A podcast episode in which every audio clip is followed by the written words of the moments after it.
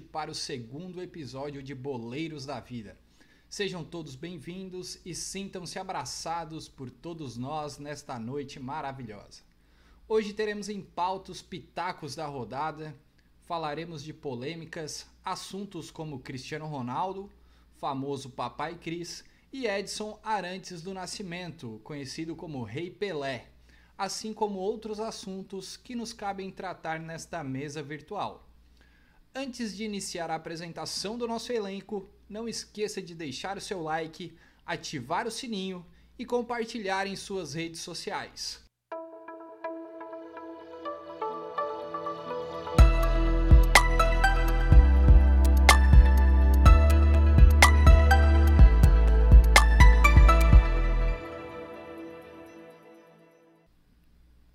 Agora sim, galerinha, vamos iniciar então fazendo as devidas apresentações.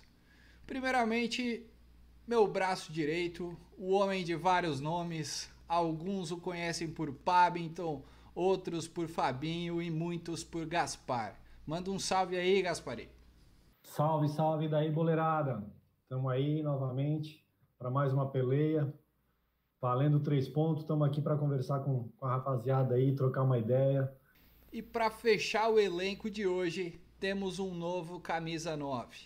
O homem é conhecido por não perder gol na pelada. Aquele que ensinou Pedro Abreu dos Santos, atacante do Flamengo, a jogar futebol. Apresento a todos a nova contratação do Boleiros da Vida, Lucas Micas Bertan. Fala aí, Bertan.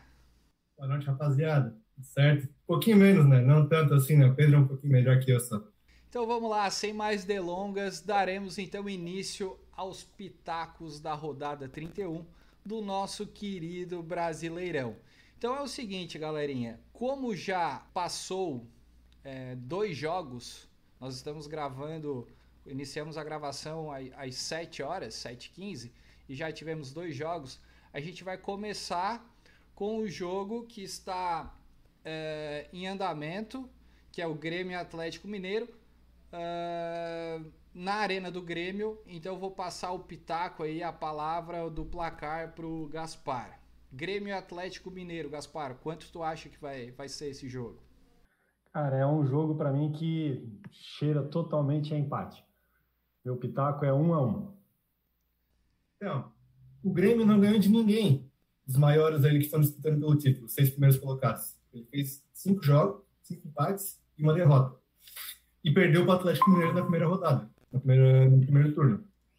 Então, como o Atlético Mineiro acho que é um time mais desenvolto, mais ofensivo que o do Grêmio, mais mais qualidade também, acredito numa vitória do Galo lá na Arena do Grêmio. 2 a 0 Eu apo... O Grêmio é muito forte em casa, tá? O Grêmio é muito forte em casa, mas eu Gosto do futebol do Atlético Mineiro. Então eu acredito que ele vai ganhar de 1 a 0, só aquele golzinho fora de casa, certo? Partido então para o Couto Pereira, jogo das 8h30, é, Curitiba e Fluminense. Bertan, seu palpite. Meu palpite é que esse jogo vai ser meio sofrível de ver. Vai ser meio bem chatinho de ver fosse possível escolher, com certeza não veria esse jogo. Para mim é um jogo de 0 a 0 aquele bem amarrado. Eu, eu acredito que dei Curitiba, tá? O Curitiba ainda tem esperança, mas joga um futebol horrendo. Fluminense também não é algo muito satisfatório, mas mesmo assim ainda acredito que vai dar Curitiba um 2 a 1. 2 a 1 para o Curitiba. Eu acho que são dois times que estão muito mal na competição. É, eu vou colocar um empatezinho também de 1 a 1 para o Curitiba e Fluminense. Agora, galerinha, é jogo chave. Morumbi, 9 e meia, São Paulo e Internacional. São Paulo em primeiro com 57 pontos, Internacional logo atrás com 56 pontos, os dois com 30 jogos disputados e 16 vitórias. Esse aqui, na minha concepção, é o jogo chave da tabela, né? Trigésima primeira rodada. Então, Bertan, seu pitaco. Desde que São Paulo perdeu o Luciano, tá derrapando bastante. Fez um, um mês, um mês e meio de bom futebol, dominando todo mundo, ganhando todo mundo mas o Luciano saindo, o Diniz não conseguiu ajeitar o time ainda. Teve uma queda de produção do Daniel Alves, do, do Gabriel Sara também. Aí, e o Inter está oito jogos sem perder e cinco vitórias seguidas. Porém, essa é a cartada final para o São Paulo, na minha concepção. Então, se ele não conseguir pontuar hoje, deixar o Inter passar ele, eu acho que ele perde a força e perde confiança no grupo. Aí, como o Inter também está com uma boa. Um, boa confiança, eu acredito que o jogo, o jogo vai se equivaler, vai ser um 1 a 1 Foi 1 a 1 Bertão. Eu acho que passou um carro de polícia ali, meio que atrapalhou o nosso podcast. Passou uma ambulância aqui. Ambulância. É, jogo para 1 a 1 Tá certo, então. 1 a 1 Bertan ficou em cima do muro, não quis dar o, o seu pitaco. É, Gaspar. Cara, eu acho que é um jogo decisivo pro, pro São Paulo, né? É o famoso da Odessa, então, sendo do São Paulo, acho que vai dar. E eu torcendo São Paulo, cara, eu acredito que hoje é o jogo que realmente vai decidir. Eu aposto 3 a 0 para o São Paulo. 3 a 0 para o São Paulo, cara. Então eu vou ser totalmente ao contrário, eu vou colocar e vou cravar 3 a 1 para o Internacional que mostra força, mostra garra e quando o Internacional tá lá em cima, ele não perde. Então anotem aí esse pitaco que no próximo episódio a gente vai ver quem acertou, hein? 1 a 1 do do Bertan, 3 a 0 do Gaspar e 3 a 0 pro Internacional, que é o meu palpite dessa rodada. Então vamos lá pro, pro jogo teoricamente para mim o mais feio, até mais feio do que Curitiba e Fluminense. Vamos falar aqui então de Bragantino e Vasco da Gama. Então, eu discordo de ti, eu não acho que seja o grupo mais feio da rodada. O Vasco ajuda bastante isso, mas o Bragantino é um time bom, já desde do, do ano passado que ele subiu, veio jogando um bom futebol. Ele demorou, é verdade, a se, a se acertar na primeira, no primeiro turno brasileiro, mas agora se acertou o ataque com o Claudinho, o Arthur está se acertando, está bem entrosadinho, o Claudinho é um ótimo jogador, e está em ascensão. Já acho que não briga mais nem pelo descenso. Está meio que flertando com, com o G8, já que vão ser oito times para a Libertadores ano que vem. Então ele está meio que se postulando a chegar na Libertadores ano que vem. Eu cravo 4 a 0 Bragantino. Ô louco, meu! Ô louco! Gaspar, o que, que tu acha disso? Coitado do Vasquinho. Não, eu também acho que dá Bragantino, tá? Mas eu, eu acredito que não vai ser de tanto. Eu acredito que vai ser 1 a 0 né? O Bragantino realmente come, ajeitou, né? ajeitou o time. E, e o Vasco está contando com um fator desespero. Né? Realmente é, jogou ali atrás, conseguiu duas vitórias, depois veio de, né, de resultado ruim. E eu acredito que contra, contra o Bragantino ele não vai conseguir pontuar, não. Então, Bragantino 1 a 0 Perfeito. Então, Cara, 4 a 0 por mais que seja o Vasco do outro lado, cara, eu acho que é quase impossível. Se tu cravar esse, meus parabéns. Mas eu tô com o Gaspar nessa, eu vou botar uma vitória modesta aí de 1 a 0 pro Bragantino em cima do Vasco, que para mim ele vai cair esse ano. Mas isso aí é para um outro podcast. Vamos lá agora com Flamengo e Palmeiras, quinta-feira, Mané Garrincha às 7 horas da noite. Esse, para mim, tá brigando com o jogo do Grêmio e Atlético Mineiro para ser o melhor jogo da rodada. São dois times que jogam para frente, apesar do Palmeiras se resguardar um pouquinho mais, e aí o Palmeiras está com uma fase muito melhor que a do Flamengo. Pela retrospectiva entre Flamengo e Palmeiras, eu cravaria Flamengo, porém, o Palmeiras está jogando um futebol muito bom, muito vistoso, então 2 a 1 um Palmeiras. Se tivesse público, se tivéssemos com público, o Flamengo seria franco favorito, né? Que o Mané Garrincha lota quando o Flamengo vai jogar em Brasília. Mas, como não tem público e o, e o Flamengo vem se escondendo, né? Eu, eu acredito que o Palmeiras é, vai fazer o, o, trivial e leva essa partida para um 2 a 1 Tá certo, então o meu palpite vai ser 2 a 2 esse jogo. Uh, jogar contra o Flamengo em casa geralmente é muito difícil e o Palmeiras, né, ele explora o contra-ataque. Todo time que joga contra o Flamengo, ele joga com 11 atrás do meio campo. Só que o Palmeiras joga muito bem pelas pontas, né? Com o Rony aí é, crescendo a cada jogo. O problema do Rony é que ele perde muitos gols, então eu vou torcer para ele perder bastante gol. Mas eu não vou pelo coração, não. Eu daria vitória para o Flamengo, que né, não convenceu ainda no último jogo, mas está quase. É, mas eu vou deixar o empate de 2 a 2 Quinta-feira, às 7 horas, nós temos Fortaleza e Santos. Fortaleza está brigando ali na zona do, do rebaixamento e o Santos está em oitavo com 45 pontos. Sua opinião sobre esse jogo, Bertan? Eu fico triste de ver o Fortaleza nessa essa situação. Estava indo bem, eu gosto do time do Fortaleza, eu gostava de quando o Rogério estava lá e ele mantinha o padrão alto do, do, time do Fortaleza. Porém, desde que ele saiu, o time não se encontrou mais. Igual o ano passado, que só conseguiu se reencontrar quando o Rogério Senna voltou para o comando do time. Não sei o que acontece lá, que eles não conseguem jogar sem o Rogério Senna. E o Santos está voando, tudo que eles fazem dá certo. Fizeram ótimos jogos contra Grêmio e Boca Juniors. Vamos ver se eles vão entrar com o mesmo tesão que eles jogavam na Libertadores contra o Fortaleza. Se entrarem com essa mesma pegada, vai ser 2 a 0 fácil para o Santos. Eu acho que o Santos é, leva também. Não sei se vão poupar, se o Cuca vai poupar algum jogador, né? Porque está tá fazendo, começando a fazer um rodízio no time, né?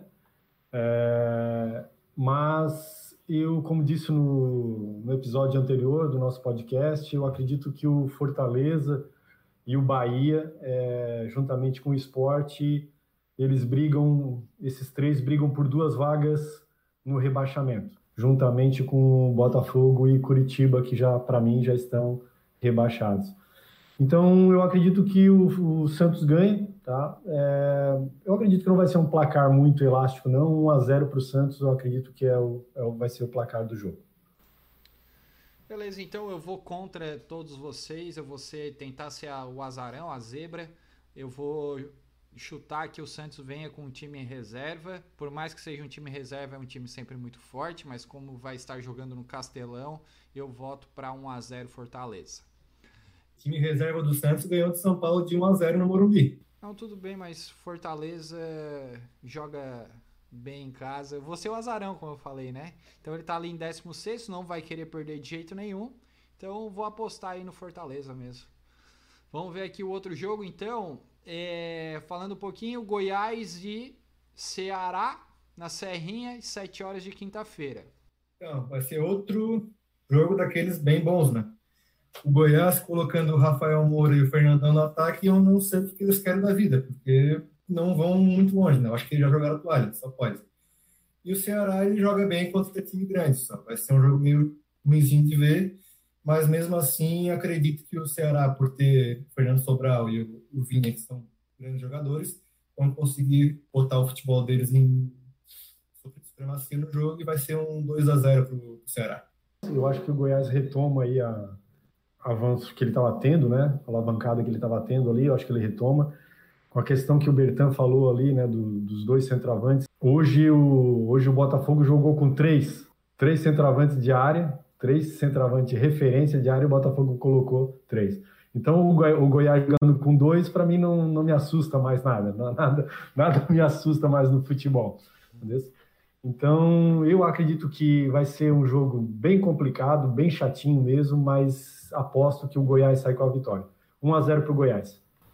Tá, joia. Então, o meu, meu palpite para essa, essa partida, cara, eu vou votar no 0 a 0 que ninguém colocou ainda. Jogo para mim morno.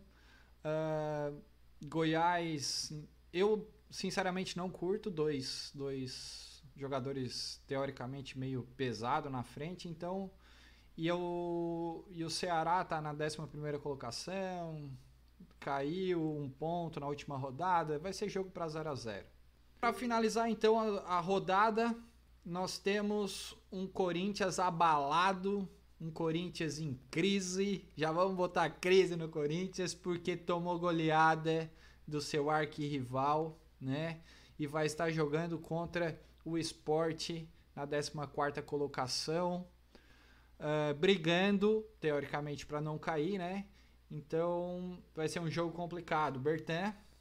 Então, apesar de tomar 4 a 0 do Palmeiras, eu acredito que o Corinthians vai conseguir dar a volta por cima agora. Estava vindo uma boa sequência, o Mancini conseguiu acertar o time do Corinthians, que não é ruim, não é o melhor time do Brasil, nem perto disso, não está entre os 6, 7 de, de futebol jogado, mesmo tendo uma, uma folha salarial altíssima, se não me engano, é a maior do Brasil, ou uma das três maiores. Eu acho que retoma, até porque o Sport Recife é terrível também, é um timezinho que conseguiu se ter uma sobrevida, porque no primeiro turno foi competente, além de um pouco de sorte também, conseguiu uma sequência muito boa e fez o, o dever de casa e conseguiu fazer uma gordura para queimar. Só que a gordura está acabando. Então, acho que eles vão ter que dar uma remada um pouco mais forte depois, mas do Corinthians eles não conseguem levar. Vai ser um jogo de 2 a 0 para Corinthians. Gaspar, tu acha que essa crise aí do Corinthians aí, essa derrota para o Palmeiras abala para esse jogo? Não, Fera, eu vou te ser bem sincero que eu acredito que não. Né? Eles vinham, o Corinthians vinha realmente fazendo uma sequência boa de jogos ali, conseguindo é, pontuar bem. É, não vejo, com certeza, né, perder para o Palmeiras, né, que é o maior rival deles, com certeza vai gerou né, é, situações dentro do clube. Mas eu acredito que vai virar, eles vão virar essa chave aí e nas próximas rodadas vão conseguir realmente pontuar novamente, fazer bons jogos. É, falando, pontuando aquilo que o, que o Bertão falou, né, com relação né, à folha salarial e tal, é, a imprensa no início do campeonato, né, Bertão, disse que o Corinthians era candidato ao título. Pois é, senhores. Eu acho que esse jogo vai dar 1 a 0 Corinthians, naquele estilo de jogo do Corinthians, um estilo que nos últimos que 10 anos foi nesse estilo de ganhando de 1 a 0, empatando, né? Para mim um jogo chato que esse Corinthians apresenta, um elenco fraco e como o Gaspar falou, essa imprensa, né, essa diretoria é, cravando que seria campeão com aquele elenco, olha, é difícil. Então para fechar aqui essa rodada, então vou cravar 1 a 0 só, uma vitória é, uma vitória sem muitos gols, né? Óbvio, 1 a 0, mas também não vai estar tá... joguinho para mim vai ser muito chato esse jogo aqui, 1 a 0 Corinthians, pode ser que dê um empate, mas vamos cravar assim e depois a gente vai ver quem acertou mais. Beleza, galerinha?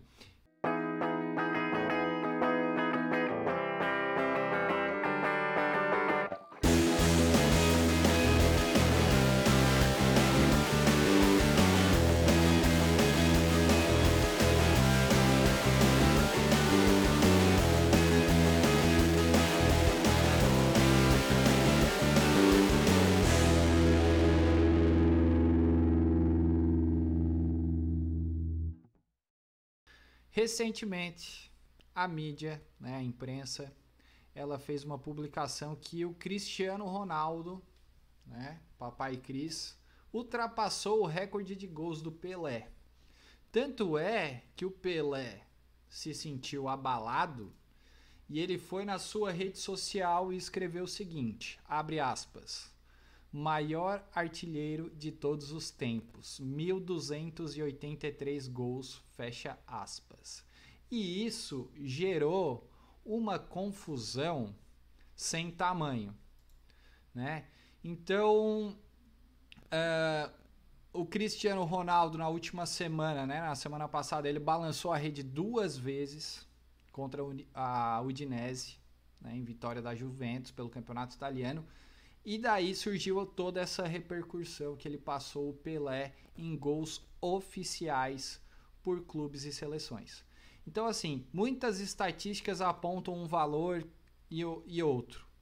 A que eu tenho aqui, tá? Tava cravado 759 gols do português contra 757 do rei. Beleza? Sendo que o Cristiano Ronaldo jogou mais ou menos 1.035 jogos oficiais e o Pelé apenas 815 partidas. Como eu falei, cada site está apresentando um dado diferente. Então, as contas aí, elas não ficam muito claras, né? Eu vejo algumas dificuldades para apontar quem, quem fez mais gols. A primeira, é difícil contar os gols oficiais de jogadores mais antigos, de épocas né, passadas. E é difícil separar o que foi um gol oficial e o que foi um gol marcado em amistoso. Então, é, fica a minha primeira pergunta para os senhores integrantes dessa mesa. Uh, o que vocês consideram? Vocês acham justo contar tudo ou vocês acham justo contar gols oficiais? Existe essa dificuldade realmente? Até porque se a gente for contar, na minha opinião, gols não oficiais, entra outros jogadores fora desses dois, né? Se a gente for parar para pensar, o Romário fez mil gols, o Túlio Maravilha do Botafogo fez mil gols, contou até os, os gols que ele fez no, no colégio. É, então, o que, que tu acha, Bertan? Existe realmente essa dificuldade? Tu acha que deveria contar só gols oficiais? Qual a tua opinião sobre o assunto? Então, eu vou nessa tocada também. Eu acho que teria que ser só gols oficiais. Porque, como tu falaste mesmo, é complicado ficar pontuando que jogo que é bom, que, que vale, que não vale. O Cristiano Ronaldo pode começar a fazer um monte de jogo beneficente final de ano e fazer uma carrada de gol, 15 gols por jogo. E aí, como é que vai ficar essa contabilidade, contabilidade dos jogos aí?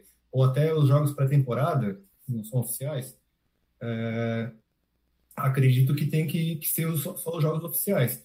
Tem essa toda essa questão lúdica em volta do, do Pelé, que foi que todo mundo invadiu o campo, aquele discurso dele, ficou todo mundo, ah, o primeiro gols dele. Foi legal isso aí. Porém, para a questão estatística, acredito que tenha que ser contabilizado apenas os jogos oficiais. Tá certo. Gaspar, deixa eu te fazer uma, uma pergunta, tá? Deixa eu, deixa eu te fazer uma pergunta. Se a gente for aí analisar a carreira dos dois jogadores, não tem nem o que ver. São excelentes jogadores. Mas se a gente for parar para pensar, né, o Cristiano Ronaldo, o CR7, ele começou jogando ali no Sporting, depois passou para o Manchester United, né? No Sporting ele fez cinco gols.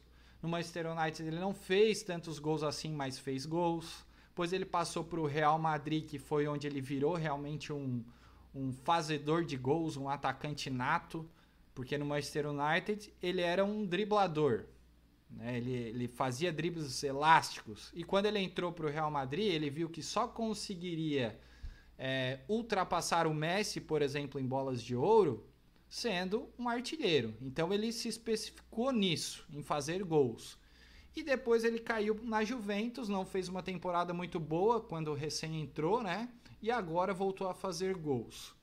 O Pelé, por sua vez, ele segue na mesma linha. O que eu tô querendo, o que eu estou querendo dizer com isso? Será que será que os dois têm essa quantidade exorbitante de gols por estarem jogando contra adversários teoricamente não tão fortes? Porque, por exemplo, se a gente parar para pensar, a liga inglesa, quando ele estava no Manchester United, tem quatro times relativamente bons: o Manchester United, Manchester City, o Liverpool e o Chelsea, correto? Acho que é mais ou menos isso. No espanhol, teve uma hegemonia aí um, de Real Madrid e Barcelona nos últimos 10 anos e agora está pegando o Atlético de Madrid. Então nós temos ali cerca de três times que são qualificados. E no campeonato italiano, menos ainda. No tempo do Pelé, o Pelé chutava na esquerda, o goleiro caía para a direita.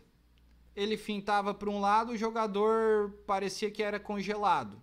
Então, assim, será que eles chegaram nessa quantidade de gols porque jogaram com times teoricamente mais fracos do que o elenco que eles participaram? O que, que tu acha? Olha, Matheus, é complicado. É essa situação, porque, assim, primeiramente, eu, eu, eu na minha visão, o, eu vou dizer para vocês, já denunciando a minha idade, eu vi o, Cristiano Ronaldo surgir no, no Manchester United. E na época eu assistia muito futebol. Eu gosto de futebol, gosto muito de esporte, assisto, né, hoje não tanto, mas é, já cheguei a assistir tanto futebol que cheguei a assistir segunda divisão da Rússia, né? jogos da segunda divisão da Rússia. E na época assistia, estava de assistir os jogos do, do, campeonato inglês da Premier League e vi o surgimento do Cristiano Ronaldo, saía do banco, fazia um, um fueiro, um jogador totalmente diferenciado, principalmente para o padrão inglês, né, do futebol inglês, mas devido ao porte dele, ao porte físico dele, né, que é um jogador que, que leva no tranco e tal, ele tinha uma, tem né, até hoje, né, um domínio muito grande de bola, realmente era um cara que fazia, dava suas fintas, chegava na frente, mas não era o finalizador. Então, assim como outros jogadores brasileiros que já surgiram, que a gente pode né, falar, tipo no início da carreira, o Robinho fazia um fueiro e não, não finalizava, o Cristiano Ronaldo também era na, nesse mesmo sentido. Nesse ponto eu concordo contigo. Agora, com relação a, a eles é, terem né, marcado essa quantidade de gols que eles têm, cara, eu discordo completamente, tá? Discordo completamente porque, assim, ó, apesar de eles jogarem em clubes realmente diferenciados, né, é, tipo no Campeonato Espanhol, nós temos lá dois grandes clubes, depois mais dois, três medianos e o restante não serem da mesma, da mesma qualidade, eu acredito que é, isso facilitou para os clubes ganharem um título, não para eles, jogadores, tá? estarem, né, é, ele, jogador no caso, o Cristiano Ronaldo, é, marcar a quantidade de tentos. Tá? Porque se fosse dessa maneira, tá? É, nós temos outros jogadores do porte, vai me desculpar, mas é, talvez discorde, Bertan também, do mesmo porte do, do Cristiano Ronaldo, é, jogando ainda atualmente, que teriam a mesma quantidade de gols que ele tem. Tá? E eles não têm. Então, assim, é por mérito dele, tá? A característica do jogador, ele é um excelente jogador. Para mim, ele é um craque, tá? E, e, realmente ele conquistou isso devido à característica dele. Com relação ao Pelé, cara, eu, o Pelé era um cara totalmente diferenciado, tá? Um cara totalmente diferenciado. Tu vai me dizer, ah, mas ele chutava na esquerda, o goleiro caía na direita. Cara, mas hoje a bola pesa 105, 127 gramas. Naquela época a bola pesava um quilo. Então não é bem assim. Tá certo. Então, Gaspar, só para só contextualizar aqui, né? É, não foi algo que. Como é que eu vou te explicar aqui agora? É, não é a minha opinião que esses jogadores jogam em ligas fracas, por isso que eles fazem uma quantidade de gol. Foi só uma contextualização, né? Para a gente jogar essa discussão aqui na mesa. Eu, é, assim como você, eu concordo, tá? Que eles são é, jogadores é, acima da média e, as, e como é, qual é o termo? O Pelé não era um jogador para a época dele, né? Ele, ele era um jogador extraordinário, né? Então, é, mas eu quis levantar essa, esse assunto, né? Essa, essa polêmica, porque realmente, se a gente for parar para pensar em relação ao nosso Brasileirão, onde nós temos, apesar dele ser nivelado por baixo, a gente tem uma briga ali de oito clubes ali para ser campeão, no, nas ligas que eles estão participando, geralmente é o mesmo que ganha cinco anos seguidos, né? Então só foi uma contextualização nesse mas, sentido. Mas, Matheus, na época que o, que o Pelé jogou, tá? É, o Brasileirão né, é, não tinha nem Brasileirão. É, é, na época, nós tínhamos apenas praticamente grande parte das, das, das duas décadas, né, uma, uma, década e meio que o Pelé jogou, é, nós tínhamos apenas dois times também. Tínhamos ali um, um, um, terceiro, um quarto, um quinto aparecendo, mas praticamente nós tínhamos dois times também, que eram o Santos e o Botafogo. Né? Eram duas seleções, tá? duas seleções a nível é, mundial, porque o Brasil é, levava a Copa, as três Copas que o Brasil ganhou, praticamente metade do time era do Santos e a outra metade era do Botafogo. Então, né, então eram jogadores que na época né, não, não, havia essa situação de jogadores saírem do Brasil para jogar na Europa ou jogar em qualquer outro continente. Mas se tivesse essa situação, né, com certeza é, todos os jogadores que jogavam no Botafogo e no Santos eles seriam jogadores de primeiro escalão em qualquer clube na Europa. Eu concordo com o Pablo, então. Porque se os outros jogadores são abaixo do, do que o Pelé ou o Cristiano Ronaldo são, vocês conseguem fazer tantos gols assim, é porque eles se colocam num patamar tão acima que fazem com que os outros jogadores sejam tão, pareçam tão ruins. Mas se for colocar num, num modo geral, eles estão na média, o resto. Só são esses que estão fora da média. Cristiano Ronaldo, o próprio Messi também, o Pelé. Fora o equipamento que o Pelé usava também, né? A bola era pesada, a chuteira era de prego, chovia, a bola ficava pesadíssima. Era terrível antigamente. Então vamos fazer o seguinte. Se a gente pegasse o Cristiano Ronaldo do hoje, da atualidade, e colocasse no Santos no lugar do Pelé, tá? O que, que vocês acham que aconteceria? E se fizesse o inverso, se pegasse o Pelé daquela época e colocasse hoje para jogar na, no Juventus? Eu acho injusta essa comparação, porque antigamente os jogadores eles não eram tão profissionais como são hoje. Então a questão física pega muito. Cristiano Ronaldo, só pela questão física, sem contar a técnica que ele tem, que é bem apurada, que ele é muito bom jogador, ele se destacaria muito mais do que o próprio Pelé. Coloca, coloca esse rapaz correndo na, do lado da do campo, ninguém pegava ele. Ele dava duas passadas, ninguém mais conseguia alcançar ele. O Pelé colocar hoje em dia, ele ia ser super técnico, ele ia se destacar igual ainda, porém ele não teria força física ideal para ir contra os zagueiros por exemplo, do campeonato italiano, que é um campeonato muito forte, e também o inglês também, que são campeonatos muito de contato físico. Eu acho que teria que ser um pouco mais equilibrado essa, essa comparação. Cara, eu vou, eu concordo com o que o Bertão falou e eu vou além, tá? É, eu vou dizer assim, se eu, se eu pegasse hoje Matheus Ferreira, famoso Patola, e pegasse assim, não, esse guri, e jogasse, pegasse uma máquina do tempo e dissesse, não, esse guri é bom do futebol, e vamos levar ele lá atrás a apresentar no, na peneira lá do Botafogo e do Santos. Será que esse guri ele ia jogar, ia ser titular? Aí os caras, não, imagina, patola, canhotinho. Aí ele ia dar show, ia ser craque. Cara, complicado. Eu digo que é complicado pelo seguinte, pelo que o Bertão falou. Tá? Os caras não treinavam, então assim, o treino era, a preparação física era totalmente diferente a alimentação. Tu não ia ser um ET no meio do pessoal, né? Não, não, não, teria como, ah, não, eu vou ter que fazer isso, eu vou ter que treinar duas vezes, eu, tenho que, eu vou ter que pegar tal equipamento, eu vou ter que comer tal coisa. Não, ia cair na mesma vala que todo mundo, entendeu? Então, essa situação de trazer o Cristiano Ronaldo para jogar no Santos, ele com certeza Tá? A, a, diferença, eu vou dizer, eu vou, vou ser bem sincero para vocês, por que eu acho que o jogador de futebol, esses craques, esses que estão acima da. Eles têm, além de uma coordenação motora diferenciada, tá? aprimorada, eles têm uma visão periférica acima do normal. Tá? Isso é o que diferencia, principalmente, o que diferenciou principalmente o Pelé da maioria dos jogadores. Eu acredito que é, Pelé, nos dias de hoje, não teria vida fácil, seria um, um, jogador, né, um bom jogador, mas não sei se, se se destacaria. E também a mesma coisa com, que, com relação a Cristiano Ronaldo, levando ele para o passado. Tá certo, então só para só finalizar aqui esse assunto, né? São dois reis, cada um em sua época. Os dois reinaram o suficiente. Pelé, um monstro, é, um profissional né, excepcional. É, chegou a, marca de mil gols, oficiais ou não. É, isso não, não vai ser apagado assim como o Cristiano Ronaldo também não. Então, são eu não tive né, o privilégio de ver o Pelé jogar apenas em vídeos. O, o único que teve aqui é o Gaspar, que deve ter mais de 65 anos de idade.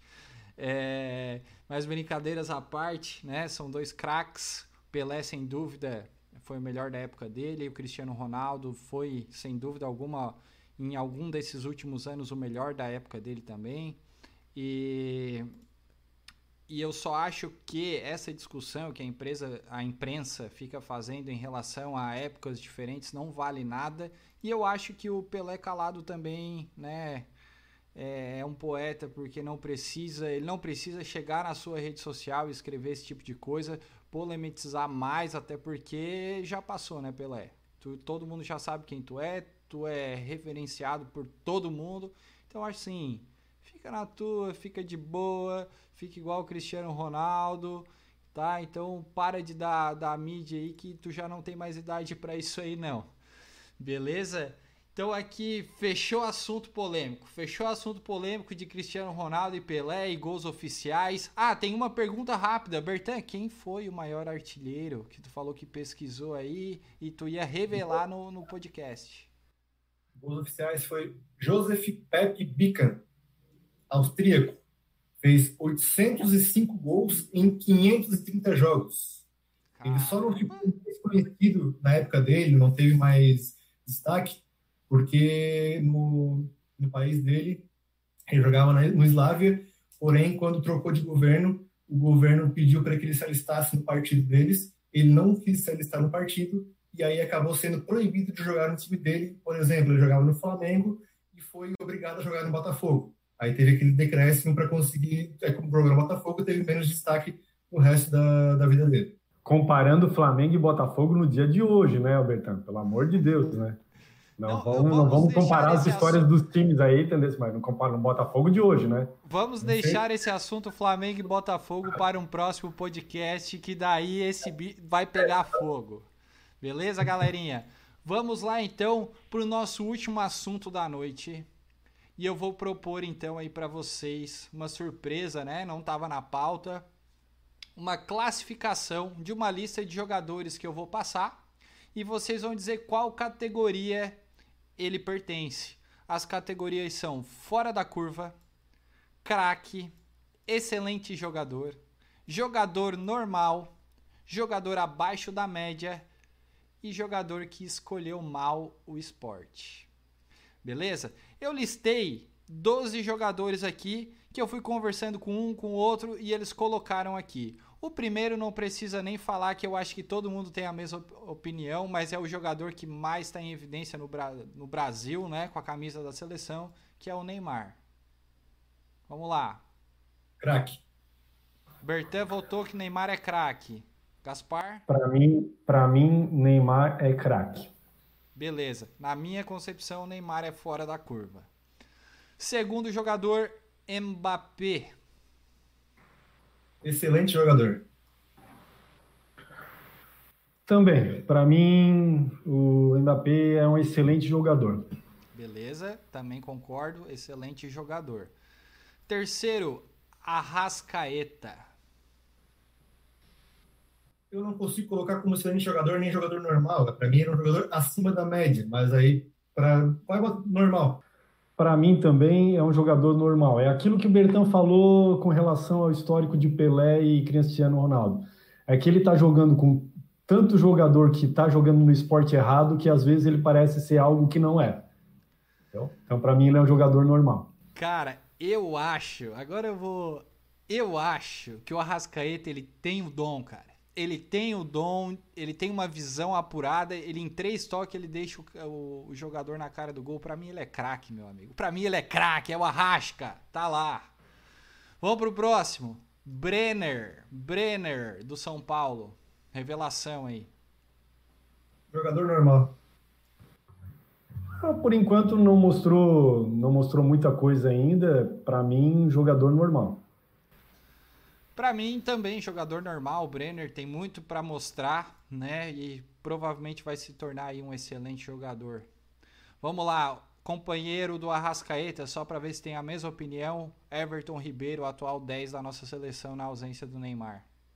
Atualmente abaixo da média, mas no geral excelente jogador. Excelente jogador? Acima do normal? Sim, eu acho melhor que o Arrascaeta. Caramba! Não, eu, pelo histórico do. Realmente não vem fazendo boa temporada, mas pelo histórico, né, pelo futebol que já jogou na carreira, para mim é um jogador normal. Cara, eu vou. Eu vou porque eu gosto muito do Everton Ribeiro. E ele jogou demais no Cruzeiro, inclusive massacrou o Flamengo. E ele vinha jogando bem, depois a seleção estragou ele. Eu vou com o Bertan. Para mim, ele é um excelente jogador. Vamos lá. Marinho, que está em evidência, Libertadores, final, comandando o Santos. Ele é o que, galerinha? Cara, ele é a mesma coisa que o Arrascaeta para mim, mas ele está um pouquinho acima, ele é um pouquinho mais diferente do que o Arrascaeta, mas ainda fica como jogador normal. Marinho, três temporadas jogando futebol, jogador normal. Nada mais do que isso. Vamos lá, jogador normal para mim também. O outro que votaram aqui, ó, que os inscritos votaram, é o Honda, que teve uma passagem pelo Botafogo. Olha, no Botafogo, eu diria que ele escolheu o esporte, mas pela carreira, um jogador normal. Se destacava mais no Japão porque o pessoal lá não abre o olho direito, aí não sabe nem enxergar a bola direito, não, ninguém joga nada lá, né? Aí qualquer um se destaca. Polêmico, hein? Não, eu, eu, não, eu não digo que ele escolheu mal o esporte, né? mas no Botafogo, realmente, nessa, nessa temporada, ficaria classificado como um jogador abaixo da média. No histórico dele, né, nos clubes que ele passou, passou por três grandes clubes, é, classificaria ele tranquilamente como um jogador normal. Nada acima, né, nada acima disso. É, discordo com relação que no futebol, no futebol japonês só tem jogador que não sabe jogar futebol, tem é, alguns jogadores normais, tá? Mas é, até agora não surgiu é, nenhum craque no Japão, tá? Então, jogador normal. Vamos lá para o próximo da lista. Vou falar baixinho esse. Vitinho. Vitinho, pessoal, Vitinho. Ele tinha tudo para ser um excelente jogador, mas infelizmente ele é abaixo da média. Não, o Vitinho é, realmente surgiu com a esperança de ser um jogador, de, um, de chegar a um excelente jogador, mas é, realmente não, não concretizou. E para mim, nas temporadas, nas últimas três temporadas, ele é um jogador que no, na somatória de tudo ele fica um jogador abaixo da média. Vitinho, para não... mim, é o pior ambidestro que eu já vi na minha vida. Ele jogou. Ele foi um jogador normal, um pouco melhor que o normal no Botafogo. E ele tá muito abaixo da média. E hoje eu falaria que ele escolheu mal o esporte. Porque, pelo amor de Deus, consegue ser ruim. Mas vamos lá. Tiago Galhardo. Abaixo da média. Fez ah, olha, e deu, já acabou de novo. Abaixo da média, tranquilamente, tá? Não tem, não tem, é, não tem como classificar ele de uma outra maneira. Cara, eu vou dizer que ele é artilheiro do Brasileirão com 16 gols. Eu vi alguns jogos dele que ele jogou absurdamente bem.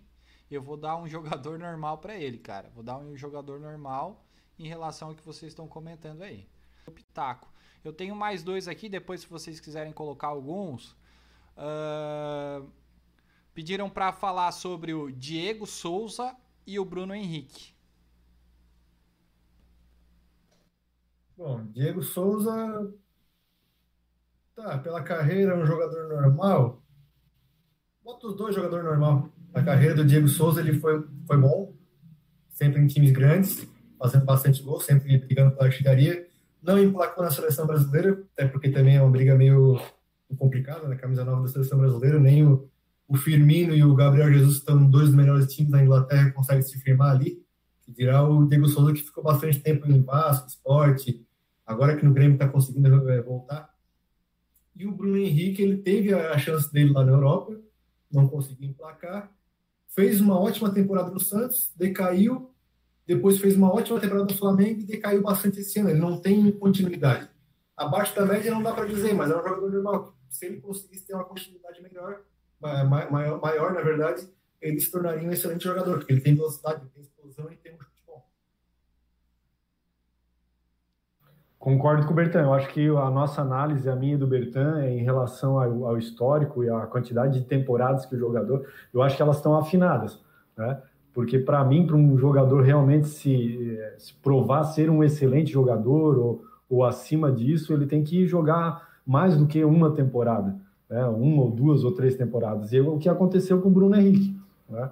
Ele jogou uma no Santos, aí teve, teve uma contusão, e aí decaiu, veio né? foi negociado com o Flamengo, matou a pau, jogou, naquele, naquela temporada jogou, subiu a classificação, mas no frigir dos ovos, na soma total, eu digo que eu digo que ele é um jogador normal. O Diego Souza a mesma coisa, teve boas temporadas, teve uma ou, uma boa temporada e na média para mim um jogador normal.